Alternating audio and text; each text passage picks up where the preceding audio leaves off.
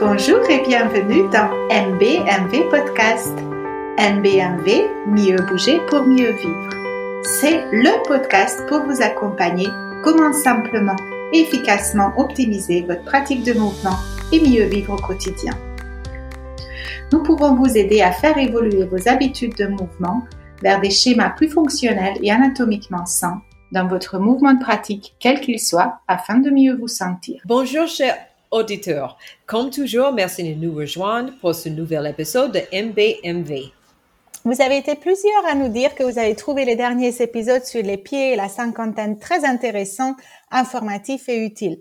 Merci pour tous vos mots. Partagez MBMV autour de vous pour que votre entourage profite aussi de l'écoute que ce soit le podcast ou les autres ressources offertes dans le groupe Facebook pour mieux se sentir et bien bouger. Cette semaine, nous avons décidé de parler d'un sujet méconnu. Nous allons explorer le Pyrénées, le plancher pelvien, leurs fonctions, les dysfonctionnements, les facteurs de risque et les choses qui peuvent nous aider en cas de problème. Alors, sans plus attendre, allons-y. Tout d'abord, que fait le plancher pelvien? En lit, nous disons que c'est une sorte de trampoline, un réseau de muscles qui soutiennent et maintiennent le contrôle de la vessie et des intestins, la fonction sexuelle et sert d'une sorte de maison pour les organes pelviens, y compris la vessie, le rectum et le vagin. On les maintient dans une bonne position. Chez les hommes, le plancher pelvien aide également à maintenir les érections. Le bassin entend un centre vital d'énergie entre les extrémités supérieures et inférieures du corps, il est facile d'imaginer qu'un déséquilibre et une gêne dans cet espace peuvent être pour le moins déstabilisants. Oui, les fonctions du périnée et du plancher pelvien sont euh, donc le soutien des organes pelviens, assurer la continence anale et urinaire, stabiliser le bassin et ainsi contribuer au maintien d'une bonne posture, amortir et maintenir les pressions abdominales liées à la respiration et contribuer à la fonction sexuelle et reproductive. Et donc, qui dit fonction et rôle multiple veut dire aussi dysfonctionnement potentiel multiple. On y reviendra dans un instant. Le, le soutien des organes pelviens se fait par des connexions avec des ligaments et des os auquel les organes s'attachent et le plancher pelvien fournit ce soutien un peu comme un coussin.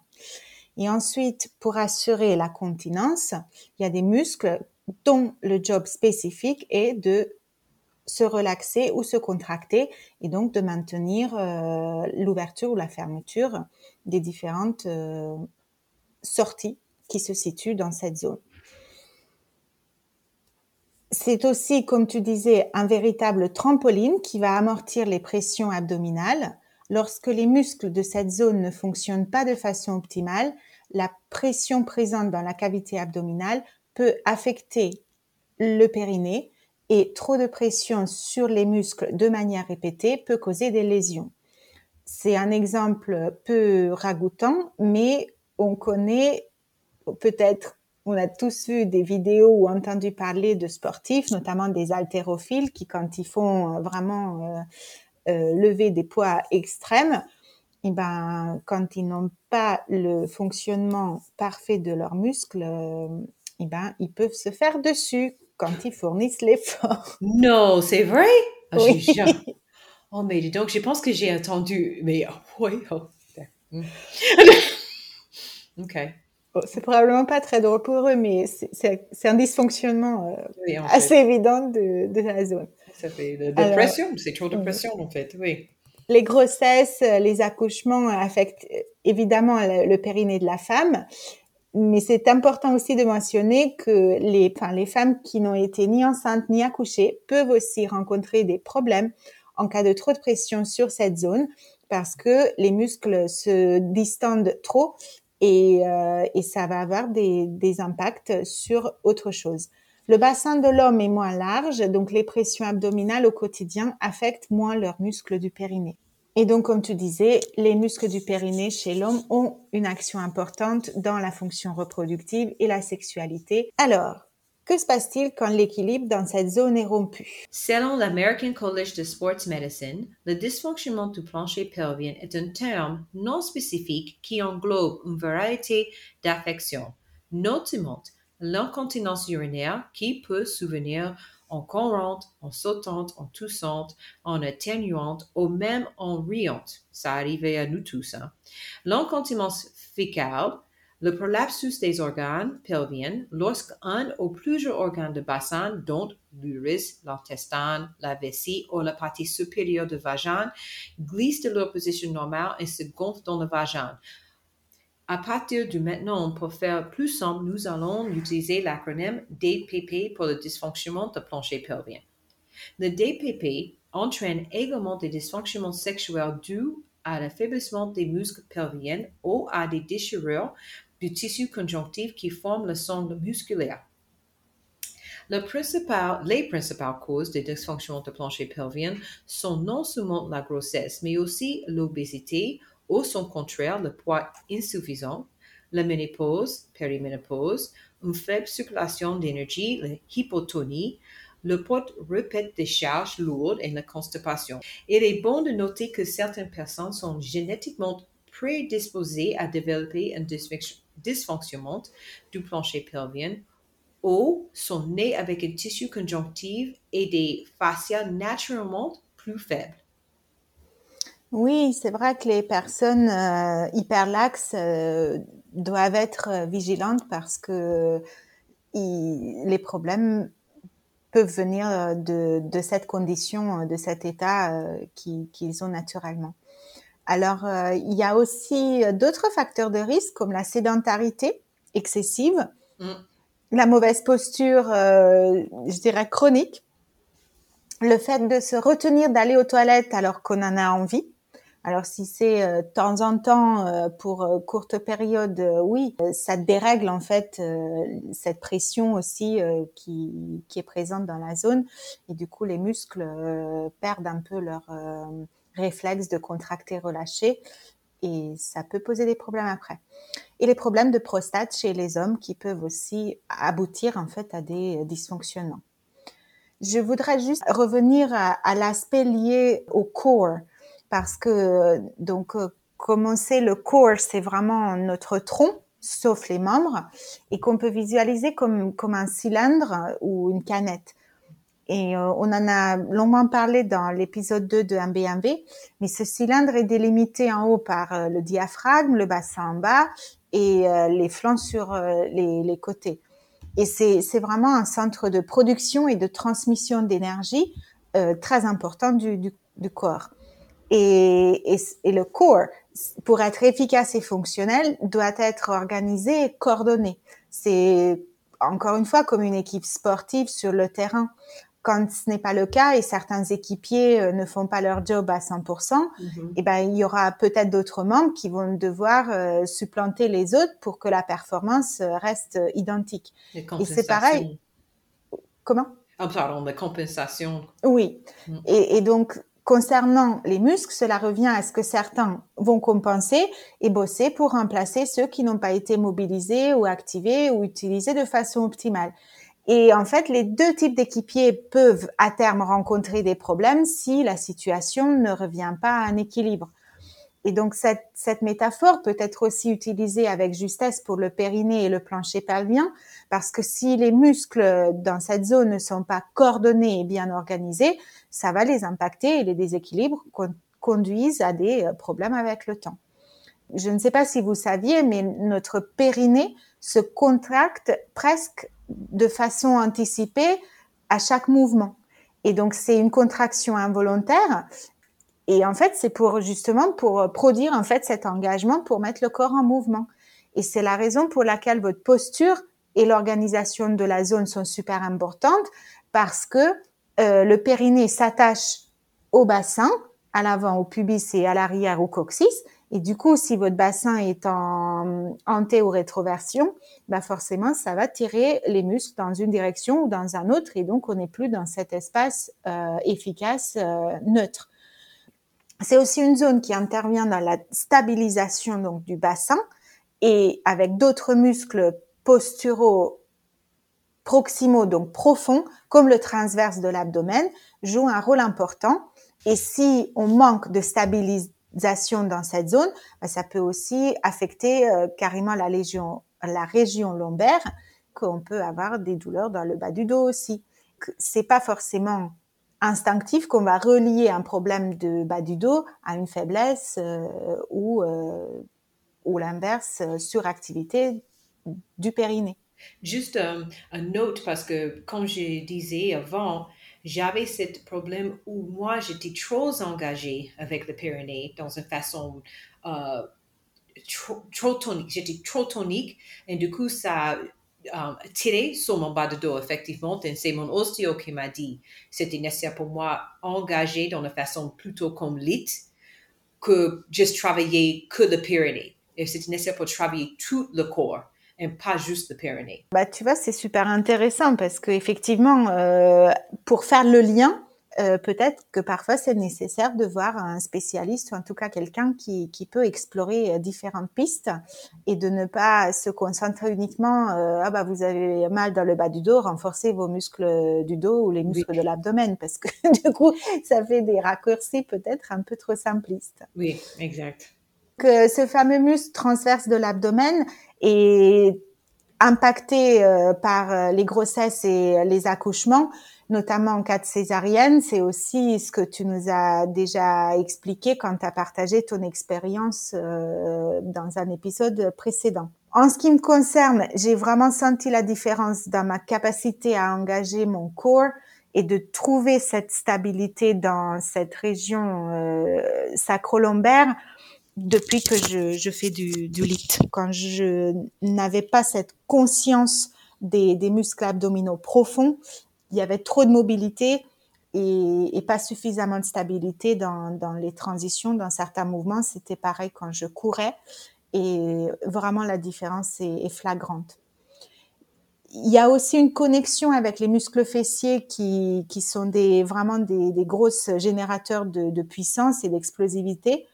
Il y a deux muscles qui sont responsables de la rotation externe de la hanche qui sont dans cette zone et qui peuvent aussi être euh, impactés quand euh, il y a un déséquilibre dans la zone périnéale.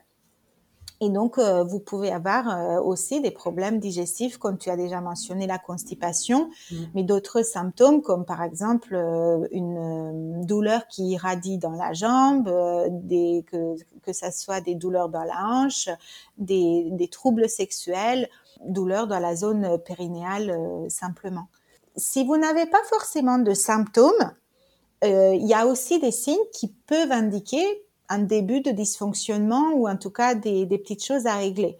Par exemple, si vous êtes à quatre pattes et qu'on vous dit de tendre une jambe levée et aussi tendre un bras vers l'avant et donc une jambe vers l'arrière et que vous avez du mal à maintenir cette position, voilà, il peut y avoir euh, le manque d'endurance ou de forme en général.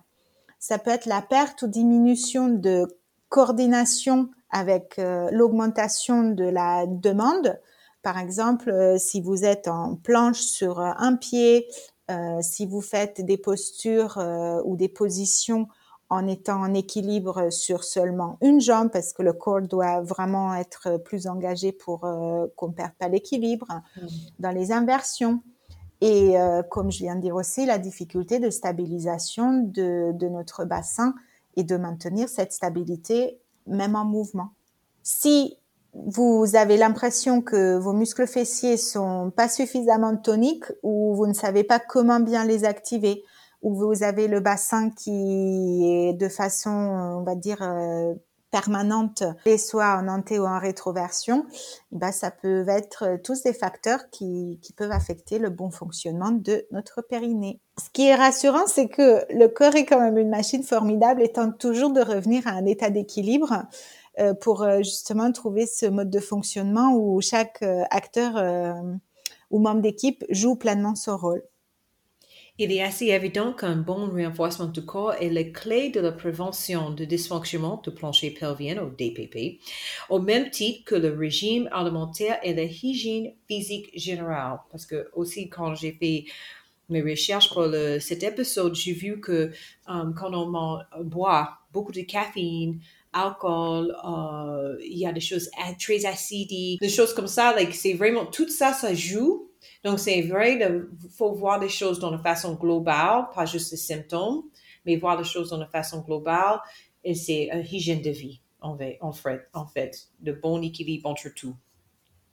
Oui, de toute manière, euh, c'est assez évident hein, depuis le début de ce podcast et, et pour nous, ça, ça c'est c'est dans notre mode de vie. Il faut toujours avoir une approche globale. On ne peut pas séparer notre activité sportive, notre activité au quotidien. Euh, c'est toujours un ensemble euh, qui va faire qu'on se sent avec une belle énergie, en forme, euh, etc. Si on a, beau courir 10-15 km par jour, si à côté notre alimentation laisse à désirer, il y aura des choses qui vont peut-être pas aller bien. On va s'intéresser maintenant euh, un petit peu de plus près au dysfonctionnement. En plus des signes que je viens de vous dire à l'instant, il y a aussi des, symptômes donc euh, qui peuvent mettre en évidence euh, un problème lié au périnée ou au plancher pelvien. Douleur dans la zone périnéale, la descente d'organes, l'incontinence, les troubles de l'érection ou les rapports intimes douloureux. Qui est concerné par cette condition de DPP? J'aimerais vraiment que nous en finissions avec le mythe selon lequel seules les femmes qui ont été enceintes peuvent être touchées par la dysfonction. S'il est vrai que jusqu'à peu près 50% des femmes qui ont été enceintes connaissent des troubles pelviens, cette population n'est pas la seule concernée et cette condition touche une femme sur trois au cours de sa vie et environ 16% des hommes. Je pense moi, personnellement, mais j'ai c'était pas une question de, juste, mais j'ai déjà eu, like, un fuite. Uh, mais c'était avant la grossesse même. Et c'était pas parce que euh, j'avais un problème, mais c'était parce que j'étais, moi, j'ai retenu trop longtemps parce que je voulais pas faire pipi en public. mais c'est juste pour dire, you know, on a tous eu, on a tous passé par un moment où on a eu, on a atténué, on toussé, et on avait un petit fuite. À peu près, pas tous, mais bien une femme sur toi. Donc, il faut, um, pas faire, like, des, comme on dit, c'est pas tabou. C'est mm. quelque chose qui arrive, c'est pas tabou. OK? Donc, en continuant, on pourrait penser que les femmes sportives sont les moins susceptibles de souffrir de ce problème. Cependant, en raison des exigences uniques de la pratique sportive sur le corps, les athlètes féminines présentent un risque plus élevé de dysfonctionnement de DPP pardon, que les femmes non, sportives. En faisant des recherches, j'ai tombé sur plusieurs articles expliquant les raisons de ce phénomène. J'ai compris qu'il était, euh, j'ai compris, et ensuite c'était logique.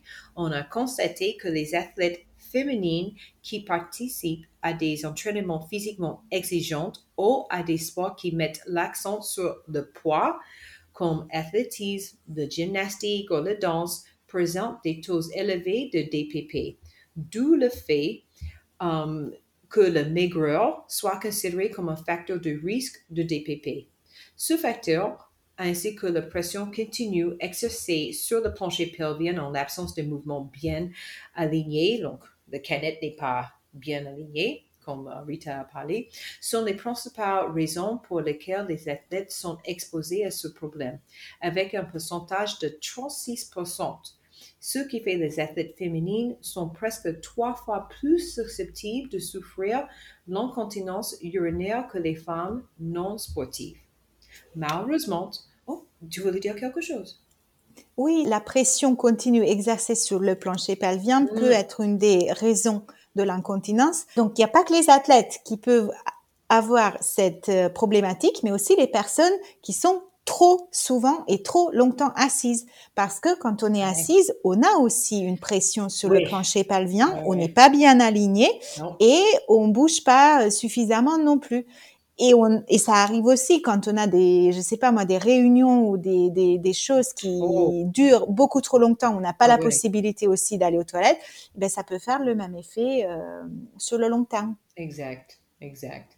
Um, malheureusement, en raison de la stigmatisation et de l'embarras lié au dysfonctionnement de plancher pelvien, de nombreuses personnes qu'il soit sportif ou non, ne consulte pas un professionnel pour ce problème et souffre en silence, parfois pendant des années, alors que dans la plupart des cas, ce problème peut être facilement traité s'il est détecté et qu'on parle suffisamment tôt.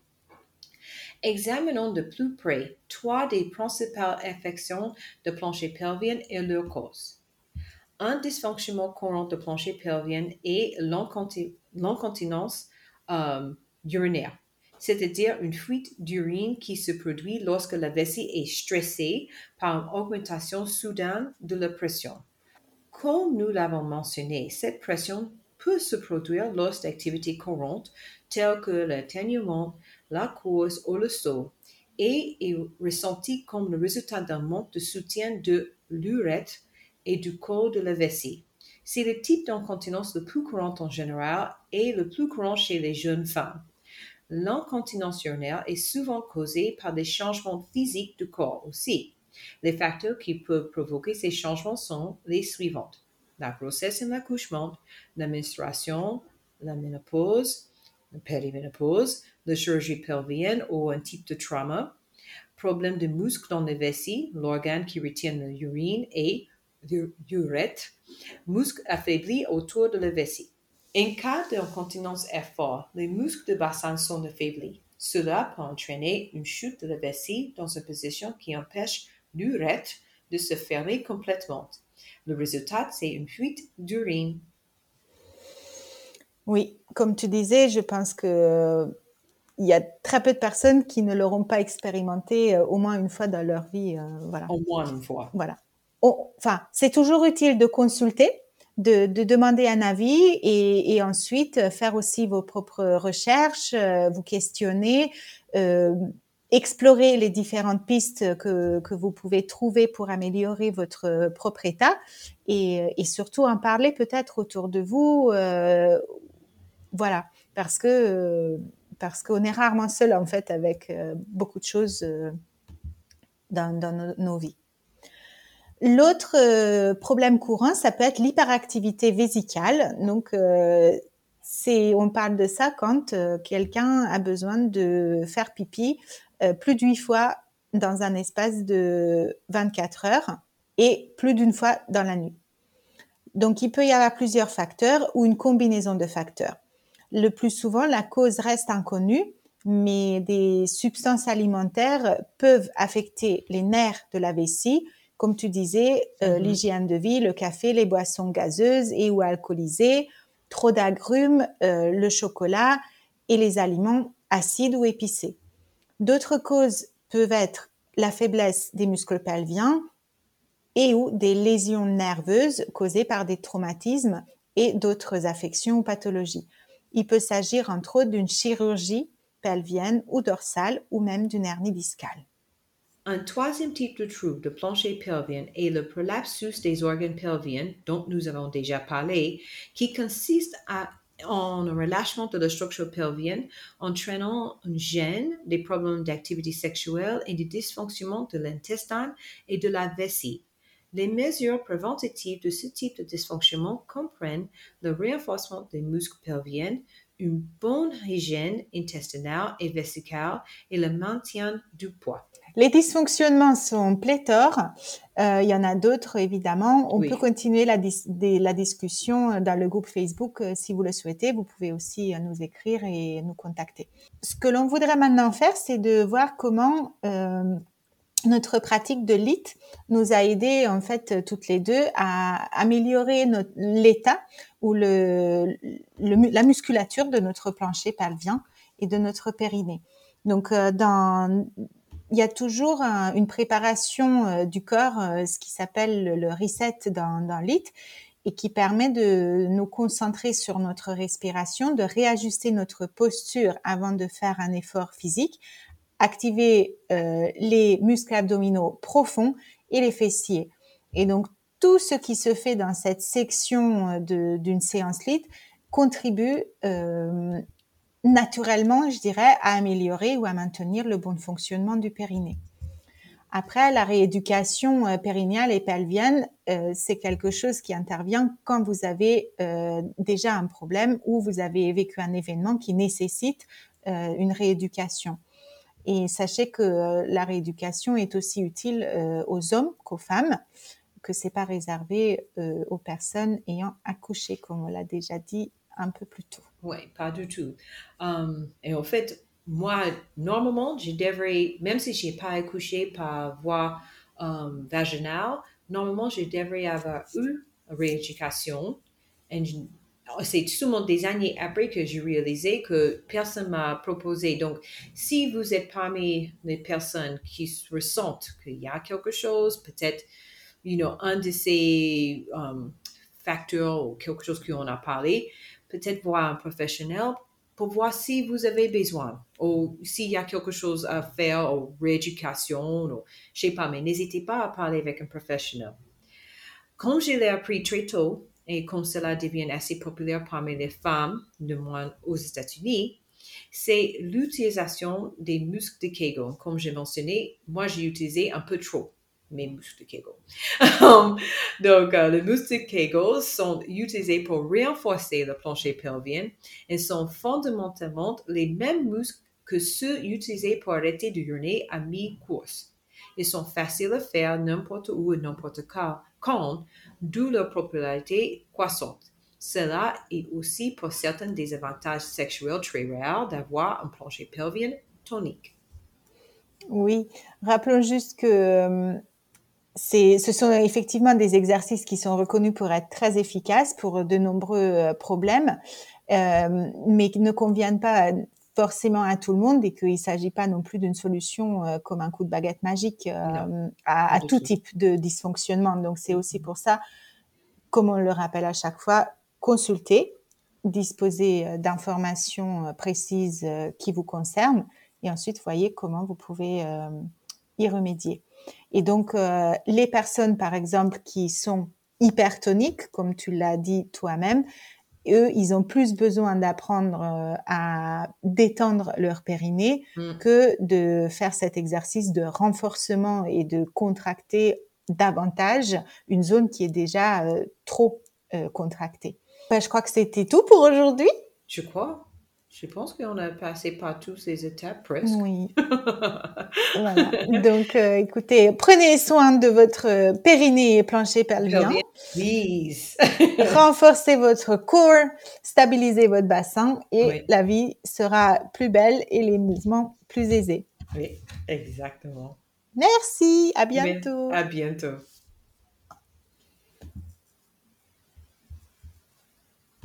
Nous aurons le plaisir de vous retrouver chaque 10, 20 et 30 mois avec un nouvel épisode de MVMB, avec des ressources, astuces, exercices, des informations et plus de fun.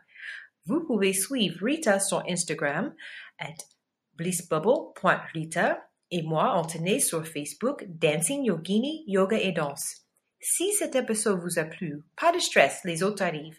En attendant, pensez à partager MBMV podcast avec vos amis qui pourraient eux aussi en bénéficier. Merci, et à bientôt, les amis.